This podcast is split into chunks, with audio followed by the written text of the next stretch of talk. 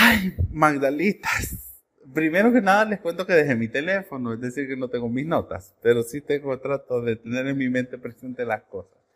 Hoy, fíjense bien, estamos, como ustedes saben, estamos en el tiempo de la Epifanía, ¿verdad? Que es este tiempo en el que nosotros conmemoramos, reestudiamos, releemos esos textos bíblicos que nos invitan, y particularmente las lecturas del Evangelio, ¿verdad? Que para nosotros son hechos históricos también, que nos recuerdan la manera en la que Jesús se manifestó, o más bien dicho, la gloria de Dios, la divinidad de Jesús, de Dios se mostró en Jesucristo. ¿Verdad? Esto es bien interesante. Porque ustedes saben que los cristianos creemos que Jesús era 100% Dios y 100% hombre, ¿verdad? Dos misterios de nuestra fe. Cosas que son dogmáticas, cosas que hay que ver cómo las vemos, ¿verdad? Que nos perdonen los testigos de Jehová, que nos perdonen los mormones, ¿verdad? Y otras personas por ahí que tienen estas doctrinas así un poco en otro lugar. Pero fíjense que es bien interesante que el día de hoy hemos escuchado la lectura y quiero empezar por el Evangelio. Fíjense bien, porque hoy hemos escuchado este Evangelio que todos, esta historia todos lo conocemos, hasta hay memes, ¿verdad? Acerca de las bodas de Cana de Galilea. Este, y quiero contarles que nosotros estamos en el año C del, leccionario. El año C está dedicado a Lucas. Y Juan no tiene un año en el leccionario. El año A es para Mateo, el año B es para Marcos, el año C es para Lucas. Y Juan está metido en los tres años, ¿verdad? Apareciendo por ahí esas apariciones estelares, el Evangelio de San Juan, y hoy aparece con nosotros aquí. Es bien interesante cómo está, fíjense bien, en griego, la palabra que se usa para decir, ustedes escucharon que decíamos ahí, estas son las señales milagrosas, ¿verdad? Pero fíjense que en griego la palabra que se usa es mayagos, que es signos, las señales para describir los primeros 12 capítulos del Evangelio de San Lucas, donde están los milagros que Jesús hizo, estas señales. Nosotros, fíjense bien, que yo quisiera que nosotros pongamos a pensar un momento, ¿qué es lo que nosotros entendemos por milagro? Porque fíjense que para los autores bíblicos, los milagros eran simplemente señales. Así como que nosotros encontráramos un alto en la calle, ¿verdad? a Luis Manuel que no le gusta respetar los altos muchas veces, ¿verdad? Como el semáforo que cambia de colores, ¿verdad? Y eso sí, estas señales nos apuntan a Jesucristo. Fíjense que esto es bien interesante. Como ustedes saben, los cuatro evangelios son estas recolecciones de los primeros cristianos de las comunidades, ¿verdad? Que los primeros cristianos de, los, de la segunda generación de cristianos que ya podían escribir, que ya podían empezaron a hacer una recolección de los dichos, de las historias, de los que habían sido testigos de la vida de Jesús y de los que habían recibido este mensaje de los testigos. Esto es bien interesante, ¿verdad? Porque este era como el teléfono descompuesto, ¿verdad? Claro, nosotros podemos tener un poco más de confianza en lo que esta gente decía, ¿verdad? Porque la tradición oral era muy fuerte en ese entonces. Las personas se repetían las cosas la gente tenía una gran capacidad para memorizar. Las personas tenían una gran capacidad que nosotros hoy no tenemos. ¿Verdad? A mí, si me preguntan qué, qué cené anoche, no me acuerdo. ¿Verdad? Este, cosas así. La gente esta no tenía este problema. ¿Verdad? Y fíjense que bien interesante hoy. Y yo quiero compartir con ustedes ahora una, una idea dentro de mi reflexión. Y yo quiero que lo reflexionemos juntos. Y esta es, ¿qué cosas necesito hacer yo para que Dios se manifieste en mi vida? Como yo se lo había dicho ya, ¿verdad? Y como el día nos ha venido diciendo, necesitamos nosotros ver un Dios que sea tangible. Nosotros, en nuestra propia vida, en nuestra propia experiencia de la fe, necesitamos ver un Dios que sea real, un Dios que podamos tocar. Fíjense que esto es cierto. Y la Epifanía es este tiempo de la iglesia en el que nosotros discernimos cuáles fueron las señales. Fíjense bien, porque a veces los milagros nos pueden confundir un poco. Y ya vamos a hablar un poco de esto, más que todo cuando nosotros hablamos de la oración. Porque nosotros pensamos a veces, y como ya se les he contado esta historia, ¿verdad? Muchas veces, la del monje, ¿verdad? Que se va, que la escena que esta es una historia que contaba este sacerdote jesuita que se llamaba Anthony de Melo, ¿verdad? Censurado por el santo, por la verdad, por la causa de la Inquisición, Anthony de Melo. Ay, disculpe, ¿verdad? La, iglesia de Roma, ustedes saben cómo es, ¿verdad? Inquisidora, mala, como las hermanas mayores, así como Luis Manuel, pues, ¿verdad? Como ciertas hermanas que nosotros no conocemos aquí en la iglesia. Pero fíjense que Anthony de Melo decía una vez que un monje, que se dio a la tarea de buscar por todo el mundo y decir, quiero encontrar cuáles son los milagros más grandes que Dios ha hecho.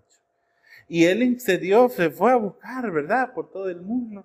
Y finalmente él llegó a un monasterio y dijo, llegó donde estaba un monje sentado afuera y le dijo, hermano, le dijo, yo quiero que sea que me contaras cuál es el milagro más grande que Dios ha hecho aquí en esta parte del mundo de la tierra. Y dice que este monje le dijo, ah, pues aquí tenemos un problema distinto nosotros porque entendemos por milagro una cosa diferente a la que ustedes entienden por milagro. Para nosotros es un milagro cuando una persona hace la voluntad de Dios. Y ustedes entienden por milagro cuando Dios hace lo que ustedes quieren. Y esto es bien interesante. Entonces a veces nosotros por milagro, y fíjense, y cuando nosotros oramos, y esto es algo que fíjense que yo no sé por qué Dios quiere que lo digamos, porque hemos venido hablando de esto, en el, en el oasis hablamos de esto. Y yo les decía, yo soy calvinista en ese sentido. Para mí Dios es soberano. Y absolutamente nada de lo que yo haga puede mover la mano de Dios para otro lado. Fíjense que esto es bien interesante. Hay cosas que pienso que nosotros debemos hacer en nuestra vida cristiana. Pero yo quiero que ustedes piensen que es un milagro para mí. Yo quiero que ustedes hoy piensen cuando yo oro, ¿será que yo oro como María? Y fíjense que esto es bien interesante también. Esta es la última vez en la historia del cristianismo que nosotros escuchamos la voz de María.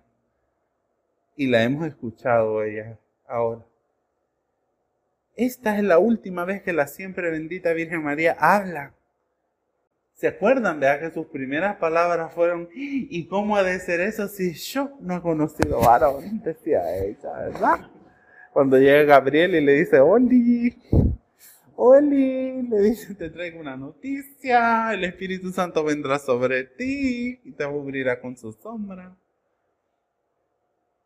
Ustedes se habían fijado en eso, por cierto, quería preguntarle. ¿Ustedes ya se fijaron que en el Nuevo Testamento el Espíritu Santo también se representa como una nube? No solamente como una paloma, no solamente como, como un fuego. Ustedes se acuerdan en la transfiguración, que dice, ¿verdad? Que de repente una nube del cielo cubrió. Pues esta es otra imagen trinitaria también. Pues. Los padres de la iglesia lo describen de esa forma. Pero eso ya lo van a hablar con Cuaresma cuando yo no esté. Así que va, Luis Manuel va a hablarles de esas historias. O no sé quién más va a hablar de esas historias de Jesús, ¿verdad? Pero bueno, hoy estamos nosotros en el chambre de la boda de Cana. ¿Verdad? Y fíjense bien, y esta es la última vez que nosotros escuchamos a María. Y miren qué lección más grande la que nos da esta mujer. Y María nos enseña a orar, fíjense a nosotros hoy. Y yo pienso que así es que nosotros debemos de tomar esa conciencia en nuestra vida de qué hacer cuando nosotros necesitamos algo o cuando estamos orando por algo. Ustedes saben que en la iglesia anglicana nosotros no creemos en la intercesión de los santos. Hago, hago esta aclaración, ¿verdad? Porque muchas veces en la teología católica romana se dicen, miren, la Virgen María estaba intercediendo por ellas. Entonces la Virgen María puede interceder por nosotros. Entonces en nuestra teología eso no es así. Sorry. ¿Verdad? Porque nosotros creemos que María, ¿verdad? está ahorita en el descanso de los justos, ¿verdad? En el seno del Padre Abraham, esperando con gozo el día que el reino venga, la plenitud. Eso es lo que nosotros creemos, ¿verdad? Si usted cree otra forma, sorry, ¿verdad? Pero si usted quiere, podemos conversar, conversar acerca de eso, ¿verdad? Porque son temas bien interesantes, son temas muy bonitos. Y yo creo que los cristianos tenemos que aprender a tener ese respeto de poder hablar con personas que piensan diferente que nosotros, ¿verdad? No solamente verlos así como, Ustedes saben que a mí me gusta a mí hacer, vea, papi, a todas las demás denominaciones, ¿verdad? Por ser vía media, pero hay que tener amor y caridad para con las demás personas, ¿verdad? Y entender, porque se puede aprender mucho a estas personas. Yo le estoy contando lo que nosotros como iglesia en nuestra doctrina entendemos. Pero fíjense que María efectivamente está orando. Y este es el modelo que nosotros debemos seguir. Fíjense, otra cosa que a mí me gusta hablar cuando nosotros hablamos de esto es siempre que nosotros tenemos romantizada la idea de la relación de Jesús con su familia. Fíjense que esto es bien interesante. Y esto, si ustedes se ponen a analizar el texto bíblico, dice, en esa boda estaba María su madre. Es decir, que a María la habían invitado a ella por su propia cuenta. Y Jesús y sus discípulos, dice, también estaban allí. Es decir, que ellos juntos no habían llegado. Fíjense qué interesante esto. Y después nosotros tenemos, llega María y le dice, fíjate que ya se acabó el vino. Y en las versiones más literales, Jesús es un patán. Y esto es bien, y yo les digo una cosa, tenemos que perderle el miedo como cristianos a pensar de que Jesús era un grosero, que Jesús era una persona directa. Porque en, español, si nosotros hiciéramos una traducción directa del griego, dice, ¿y a mí qué me importa? ¿Y a vos qué te importa que no haya vino? Porque él le dice, mujer, ¿y a ti qué? ¿Y a mí qué? Y ni siquiera le dice, mamita linda, ¿verdad? Esto fíjese qué interesante. Jesús le dice, ¿y a vos, mujer, qué? Metida. Mi tiempo no ha llegado. ¿Ustedes se imaginan qué les diría a su mamá? ¿Verdad? Porque yo sé que ustedes tienen relaciones distintas a su mamá que llegó a la mía. ¿Verdad? ¿Qué les dirían ustedes a su mamá si ustedes les dijeran, mira hijo, hace tal cosa? O mira, tenemos esta situación. Ustedes ¿y a mí qué? ¿Y a vos qué?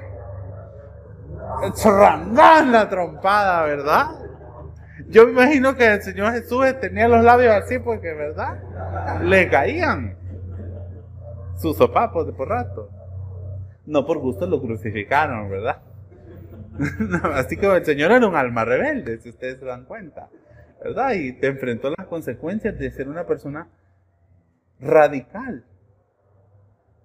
Y ustedes se acuerdan de ese otro episodio en el que Jesús está predicando y que llegan su mamá y sus hermanos, ¿verdad? Y dice, y llegó María con los hermanos de Jesús. Y le dijeron, mira Jesús. Y Jesús estaba allá adentro. Así como cuando aquí estamos llenos y, ni siquiera allá donde está la otra hermana. Y le dijeron, allá afuera está tu mamá. Y Jesús no salió a decirle, mamita linda, ya viniste a verme. Y a los hermanos no le fue a decir, ay, chula, chula, ya viniste. ¿Y qué le dijo Jesús? Y dice que ellos pensaban que Jesús estaba loco. Así que si usted, su mamá piensa que usted está loco, bueno, estamos locas, ¿verdad? Pero si su mamá piensa que usted está loco, porque usted pertenece a una comunidad de fe radicalmente inclusiva, no se sienta mal. Porque de Jesús mismo pensaban que estaba loco. Su mamá y sus hermanos. Y Jesús que les dijo, mi madre y mis hermanos son los que hacen la voluntad de mi Padre. Como quien dice a mí que me importa que esos estén allá afuera si me tienen por loco, a traerme vienen, ¿a qué vienen? A llevarme al psiquiátrico. Yo me imagino a Jesús, Yo les invito a que nosotros seamos más críticos a la hora de leer la Biblia y que nos quitemos esas vendas, ¿verdad?, románticas que no nos permiten ver con objetividad hechos reales que pueden traer muchas cosas a nuestra vida si nos damos la tarea de verlas y releerlas una vez más. Miren esto. Y dice la historia que María había llegado por su cuenta y que Jesús estaba ahí. Y que Jesús le dijo, ¿y a vos qué te importa? ¿Y a mí qué me importa? Yo aquí estoy de invitada, niña, le dijo. Y saben a ustedes, yo les quiero preguntar eso, a veces nos pasa eso, ¿verdad? Cuando nosotros oramos, yo no sé si a ustedes les pasa, pero a mí me pasa. Y Jesús, de verdad, creo que le zampa una bofetada a toda la gente aquí. Porque yo no sé si a ustedes, después de que ustedes se hincan y oran, ustedes sienten que Jesús o que ustedes las cosas que han dicho a mí me pasa, yo un poco, ¿será que lo que yo le estoy pidiendo a Dios es demasiado insignificante? ¿Será que Dios puede, tiene cosas mucho más importantes, verdad, que está resolviendo que, que lo que yo le pueda pedir? Yo no sé si ustedes cuando oran no sienten dudas. ¿Será que Dios me escuchó? ¿Será que Dios va a atender mi súplica, verdad? Como decimos en la oración de San Juan Cristóbal. ¿Será que Dios, yo no sé cómo, cómo es su vida de oración? Pero la mía sí. Yo a veces me digo, Señor, perdóname porque yo te pido cosas tan frívolas a veces, ¿verdad? Ustedes saben que yo siempre le digo, Señor, danos todo el oro que puedas darnos.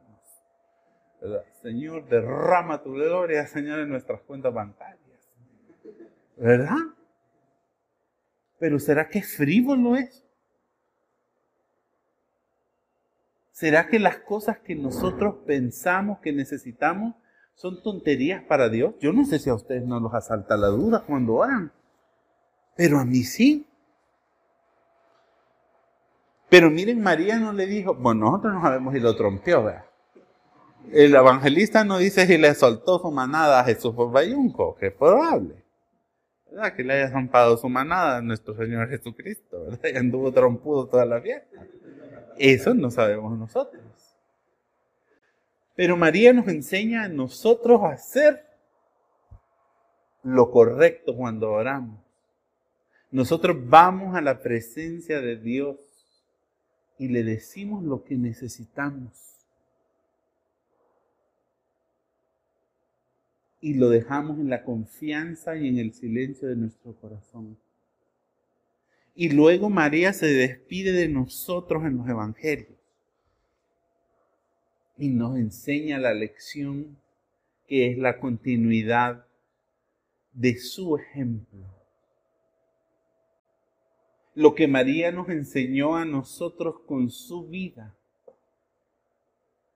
en la visitación, en la anunciación.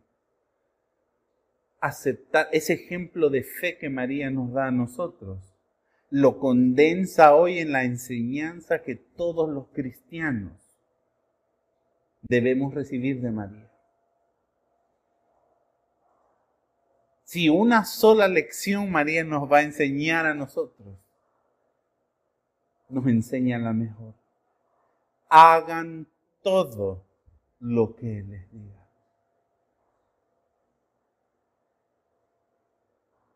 yo no sé si para ustedes eso de verdad hay algo más que esa mujer tuviera que haber dicho para decirnos cuál era la mejor manera de acercarnos nosotros a Dios. Para que vean que a veces con pocas palabras se puede decir todo. Hagan lo que Él les diga. Hagan todo lo que Él les diga. Y esta es la última vez que nosotros escuchamos la voz de la siempre bendita Virgen María. Y ya de ahí las demás lecciones que nos da son solamente lo que los evangelistas nos dicen que ella hizo. Y estuvo al pie de la cruz. Y estuvo con su hijo. Y andaba con Jesús por todo. Yo digo, la mujer al final se haber rendido y haber dicho, bueno, este está loco, ¿verdad? ¿Y qué me queda hacer, verdad? Como las mamás dicen algunas madres. Yo he conocido madres muy buenas que aman a sus hijos indistintamente de lo loco, de lo locas que sean. Y aquella mujer llena de resignación se dedicó a seguir a Jesús. Y le acompañó hasta el fin. Donde los hombres no estuvieron, ¿verdad? Qué asco los discípulos, de verdad. Hay momentos que cuando uno lee la pasión de nuestro Señor Jesucristo, que ya lo vamos a hacer porque la cuaresma ya está cerca. Qué triste pensar, ¿verdad? Qué asco yo me pongo a pensar, y Pedro, ¿verdad?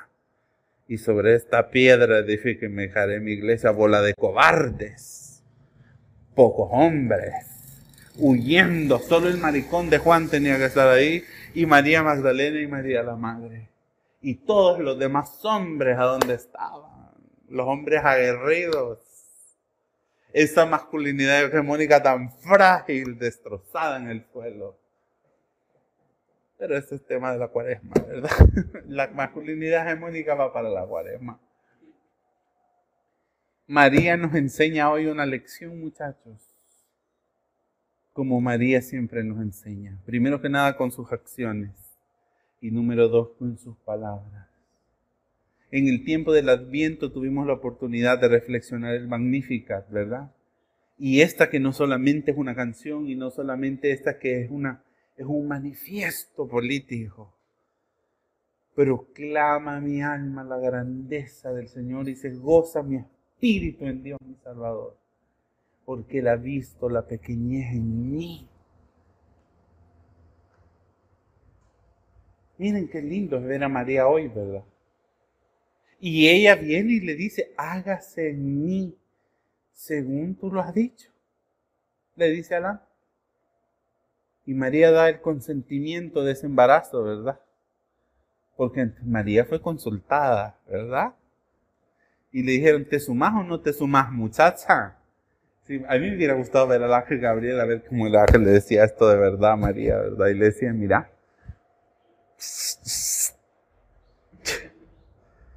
¿cómo habrá sido ese momento? Y lo que los teólogos, ¿verdad? Por siglos han dicho, el fiat de María que transforma la historia de la humanidad. No por eso vamos a decir que María es corredentora ni intercesora. Esa, ay, dejémoselo eso para Roma, ¿verdad? Ellos sabrán por qué lo dicen. El Señor les ayude a iluminarlos, Y les ayude a avanzar 500 años que nosotros ya llevamos más adelante de teología, pero ahí déjenla ellos.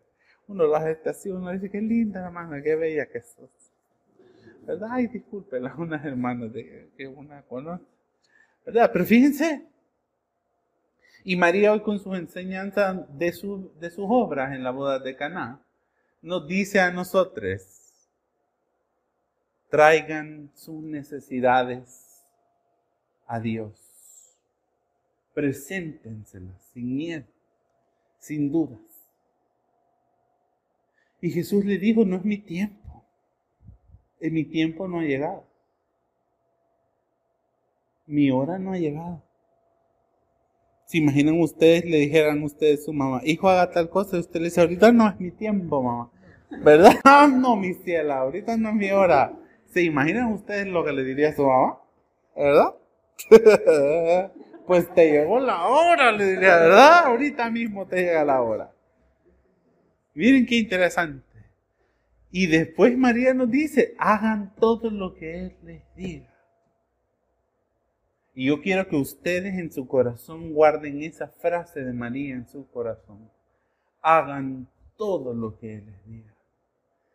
Yo les decía, esta mañana mi reflexión que yo quiero compartir es qué cosas necesitamos nosotros hacer para poder alcanzar las manifestaciones de Dios en nuestra vida para poder ver las señales de Dios en nuestra vida, para poder ver lo que Dios quiere hacer con nosotros, para poder nosotros alcanzar y tocar con nuestra mano el reino de Dios un momento. Y María nos da la respuesta. ¿Cuál es la respuesta que nos da María? Hagan todo lo que Él les diga. Miren el Señor Jesús, díganme si no tenemos un Dios maravilloso. Señor Jesucristo ha hecho más de mil botellas de vino en un solo spas. ¿Se imaginan? ¿Verdad que ese es el Dios que nosotros queremos tener, verdad? ¿Verdad? Yo, ese es el Dios que yo quiero. A mí esos dioses de, los, de la gente que solo ayunando y ayuno y ayuno. Ay, Señor Jesús. Les dijo, ¿por qué van a ayunar si aquí están en la presencia del Hijo? ¿Verdad? Aquí están en la presencia del enviado. Aquí está el novio de la fiesta. ¿Para qué van a ayunar, niña? Le dijo, ¿verdad? Los fariseos. Porque ya saben que entre nosotros, los seres humanos, la gente legalista abunda. Y que Dios nos libre de ser legalistas a nosotros, ¿verdad? Que el Señor nos ayude a vivir por gracia y en gracia. No por la ley, ¿verdad? Porque nosotros, dice San Pablo, hemos sido liberados de la ley. Y hoy vivimos por gracia. ¿O me equivoco? Bueno, ustedes dirán, ¿verdad? Siempre habrá quien diga que yo estoy loco, eso es cierto. ¿Verdad? Fíjense bien. Qué lindo escuchar las palabras de María. Y les digo una cosa, a mí me siempre, yo tengo un gran amor por María, de verdad, como Lutero, como los reformadores que amaban a María y decían, no puede haber lección más grande que la que esta mujer nos puede enseñar, en palabra y obras. Y qué difícil es aceptar la voluntad de Dios, ¿verdad? Y qué difícil es confiar como ella confió. Y qué difícil es hacer todo lo que Él nos diga. Esta mañana nosotros hemos escuchado, ¿verdad? Que habían unas tinajas allí, ¿verdad? Habían unos odres, había unas ánforas, como ustedes le quieran decir, cántaros de agua. Y Jesús les dijo, llénenlas.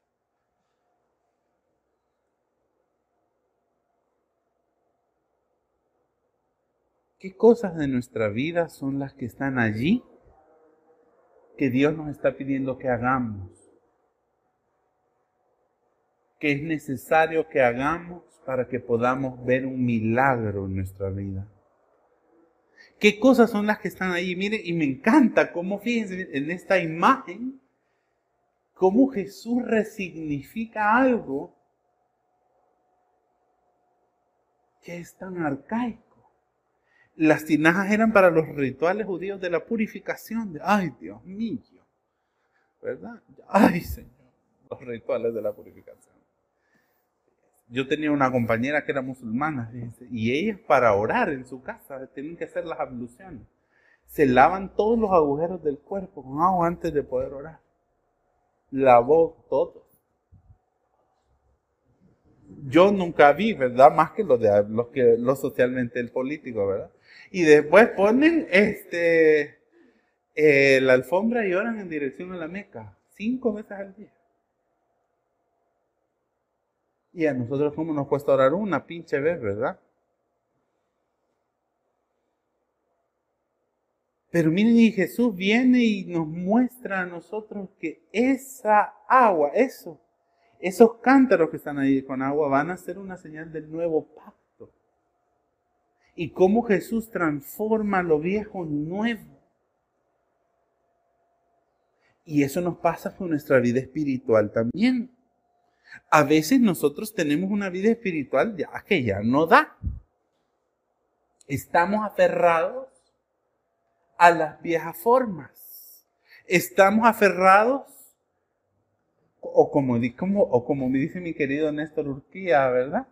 porque besan las cadenas que los atan. Fíjense qué interesante. Cada una revise de ¿verdad? ¿Qué son esas cosas que están en mi corazón a las que yo me aferro? Que Dios puede transformar en una nueva era espiritual en mi vida.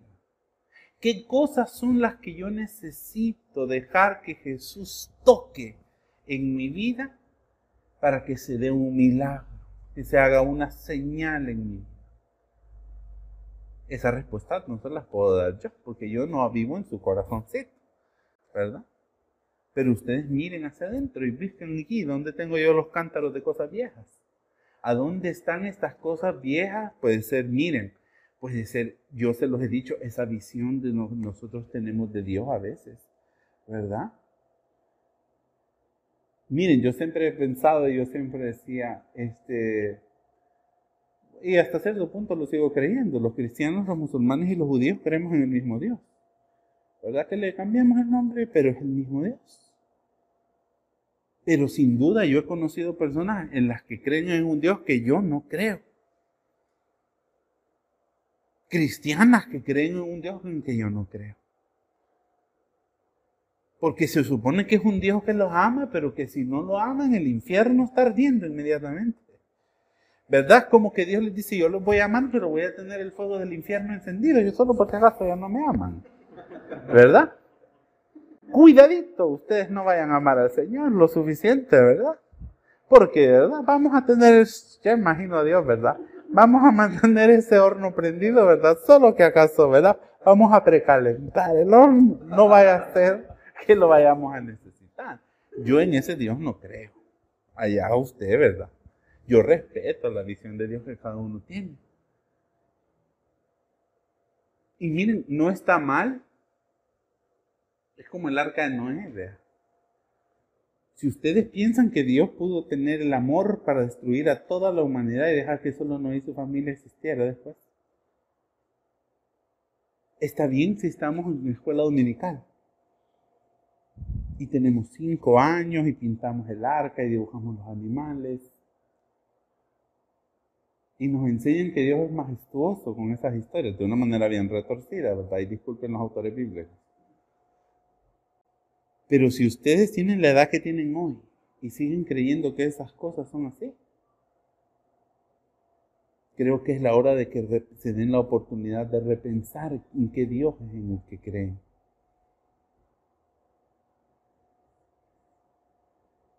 ¿Cuáles son esas tinajas viejas teológicas que tenemos en nuestra mente, en nuestro corazón? ¿Cuáles son esos hábitos que están arraigados a nuestro corazón que no nos permiten dar el paso a la vida gloriosa y resucitada que Jesús nos invita a vivir? Piensen en esas cosas.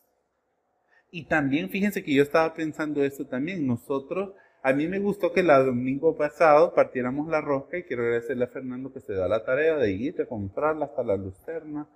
Yo no lo hubiera hecho. Pero fíjense que nosotros somos una iglesia sin tradiciones.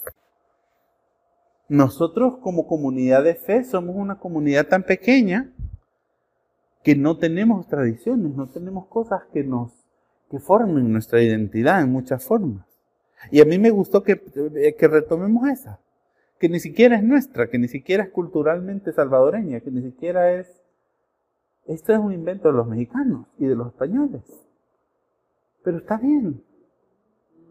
A manera de que nosotros encontremos nuestra propia identidad, de que forjemos ese vínculo, de que, de que encontremos las cosas que nos van a unir y nos van a hacer factores diferenciadores con otras comunidades de fe.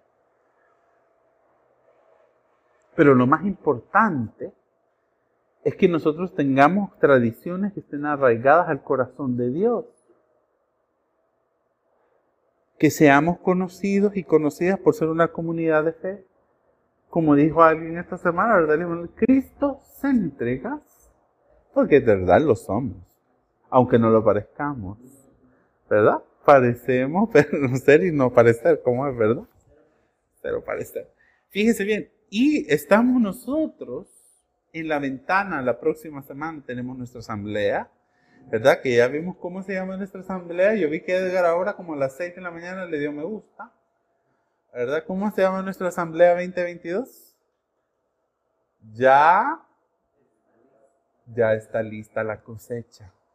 Fíjense bien. Y hemos escuchado esta lectura del día de hoy, ¿verdad? De Pablo, donde nos dice, miren, y me encanta, miren, a mí me encanta cuando Pablo se pone histérico. Es que de verdad la falta de sexo a Pablo se le nota por todos lados. Hermanos, quiero que ustedes sepan algo respecto de los dones espirituales. Histérica la señora. Ustedes saben que cuando todavía no eran creyentes, porque por supuesto tienen que humillar a la gente primero, ella, ¿verdad? Antes que eran basura, les dice, se dejaban arrastrar ciegamente tras los ídolos mudos por eso ahora quiero que sepan que nadie puede decir maldito sea Jesús si está hablando por el poder del Espíritu de Dios.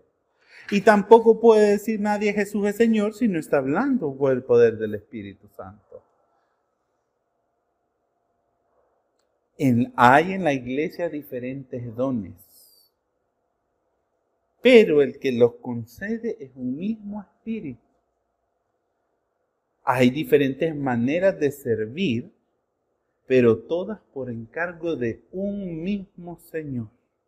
Y hay diferentes manifestaciones de poder, pero es un mismo Dios que con su poder lo hace todo en todos, en todas y en todes.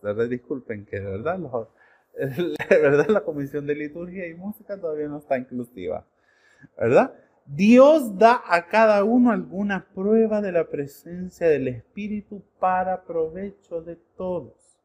Por medio del Espíritu a unos les concede que hablen con sabiduría y a otros por el mismo Espíritu les concede que hablen con profundo conocimiento. Unos reciben fe por medio del mismo Espíritu y otros reciben el don de curar enfermos.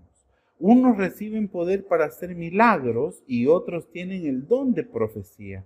A unos Dios le da la capacidad de distinguir entre los espíritus falsos y el espíritu verdadero y a otros la capacidad de hablar en lenguas y todavía a otros les da la capacidad de interpretar lo que se ha dicho en esas lenguas, pero todas estas cosas las hace con su poder el único y mismo Espíritu, dando a cada persona lo que a él mejor le parece.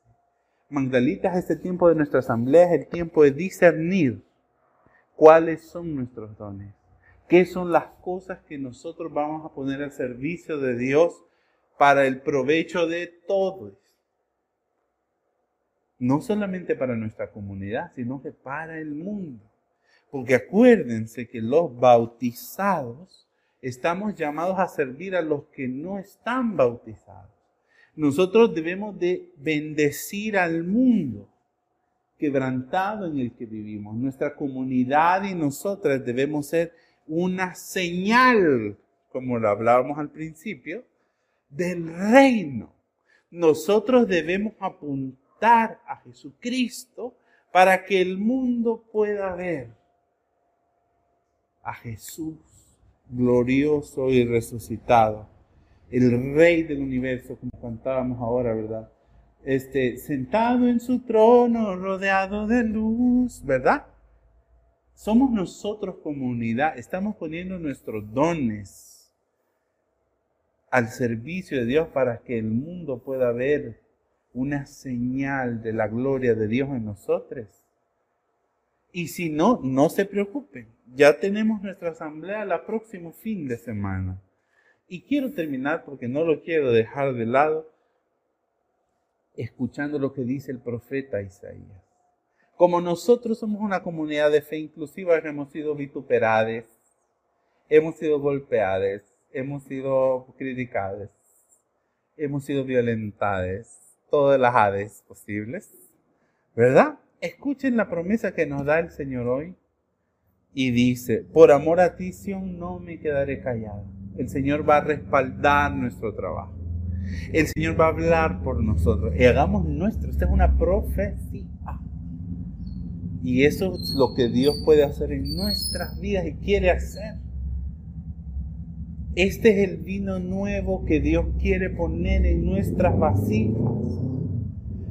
Y qué rico. Y de buena calidad, no vayan a creer que vino de cajita ni, de esos tipos de vinos, ¿verdad? Que, que, a veces una por la pobreza tiene que usar para cocinar, pero, ¿verdad? Después dice así, por amor a ti, Jerusalén, no descansaré hasta que tu victoria brille como el amanecer. El Señor nos está prometiendo victorias gloriosas. Miren qué interesante. Y tu salvación como una antorcha encendida. Yo creo que en esta comunidad de fe ya nadie duda, ¿verdad? Yo quiero pensar que después de tantos años, ya nadie duda de lo que Dios nos ama ya nadie tiene dudas de la salvación que Dios nos ha dado en Jesucristo, ¿verdad? Yo quiero pensar que ya ese, ese horno precalentado que tienen allá abajo ya no nos aterra, ¿verdad? Quiero yo pensar, y mire, y que nuestra salvación va a ser una antorcha encendida para que el mundo la pueda ver. Hoy se supone que va a venir Freddy con unos amigues del LGBTI. Y cuando nosotros compartamos lo que Dios ha hecho en nuestra vida con él, en nosotros, yo le pido al Señor que estas personas puedan ver esa antorcha de nuestra salvación encendida en sus vidas. Fíjense qué interesante es. Todos los reyes verán tu gloria y entonces tendrás un nombre nuevo. Tú serás una hermosa corona real en la mano del Señor tu Dios. Yo no sé si usted tiene problemas de autoestima, hermana, que es muy probablemente que los tenga, ¿verdad? Pero si el Señor no lo convence a usted de que usted es una cosa muy linda, pues busque un terapeuta, ¿verdad? Ya saben que los psicólogos están siempre a la disposición. Edgar ya casi va a empezar sus horas prácticas, ¿verdad, Edgar? Vamos a hacer cola para venir a hablar con Edgar, ¿verdad? Y mire que dice, en la mano del Señor, no volverás a llamarte abandonada si usted ha sentido que ha estado usted arrastrada, ¿verdad? Que los hombres la hacen para donde quiere y todas esas cosas. No se preocupe, ya no va a ser la abandonada, ni a tu tierra le dirán la destruida. Miren qué lindo el, profeta, hermana, ya no va a estar usted destruida. Usted va a estar en gloria, dice, y si no que tu nombre será mi predilecto la favorita del Señor. Usted no es cualquiera, hermana. Usted es la favorita, usted es la elegida. La corona del rey en su mano poderosa. ¿Cuál Katy Perry? ¿Verdad? ¿Cuál RuPaul's Drag Race, la reina de las reinas? ¿Cuál reina de reinas de Escape? No, no, no, no, no. La corona en las manos de Dios. Miren qué linda. Y el Señor le dirá a nuestra tierra, esposa mía. La iglesia es la esposa de Cristo, ¿verdad? ¿Mm? Porque tú eres la predilecta del Señor. Y Él será como un esposo en tu tierra. Porque así como un joven se casa con su novia, así Dios te tomará como esposa.